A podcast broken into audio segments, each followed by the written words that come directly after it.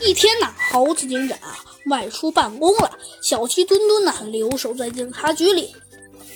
小鸡墩墩呐正打算呐中午去吃汉堡，然后下午去公园。可是啊，就在这时，一个警员跑了过来，说道：“小鸡嘟嘟警长，呃，那个什么，呃，那个家伙又出现了。”只见，小鸡墩墩纳闷的问道：“哪个家伙呀？”只见那个警员说：“是那个、那个、那个女偷窃的小偷，他是个赛车手。嗯，就我跟您说过，就是他经常呃，经常开着赛车把我们甩掉。”嗯，是这样啊。呃，那么呃，没错，小鸡嘟嘟好像他今天中午会要出来行动，好像是去抢劫一个珠宝店。我们必须得阻止他。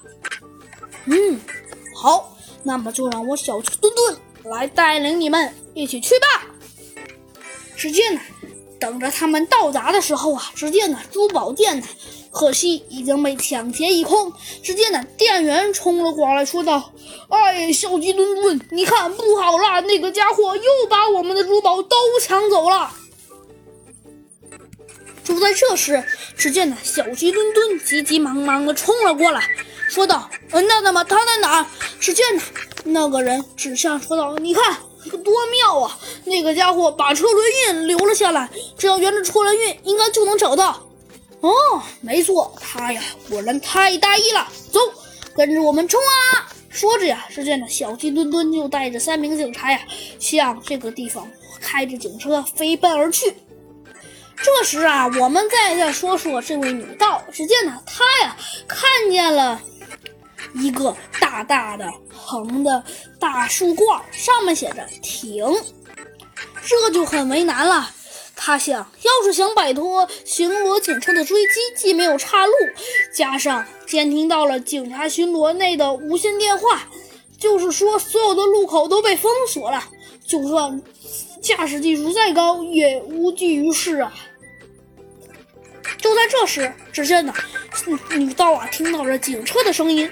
就在这时，她突然想到一个事情。只见呢，正当铁路支线的无人道口时啊，不走运，正赶上横栏杆放下，女道啊只好停下心爱的赛车，焦急地等待着末班的通过。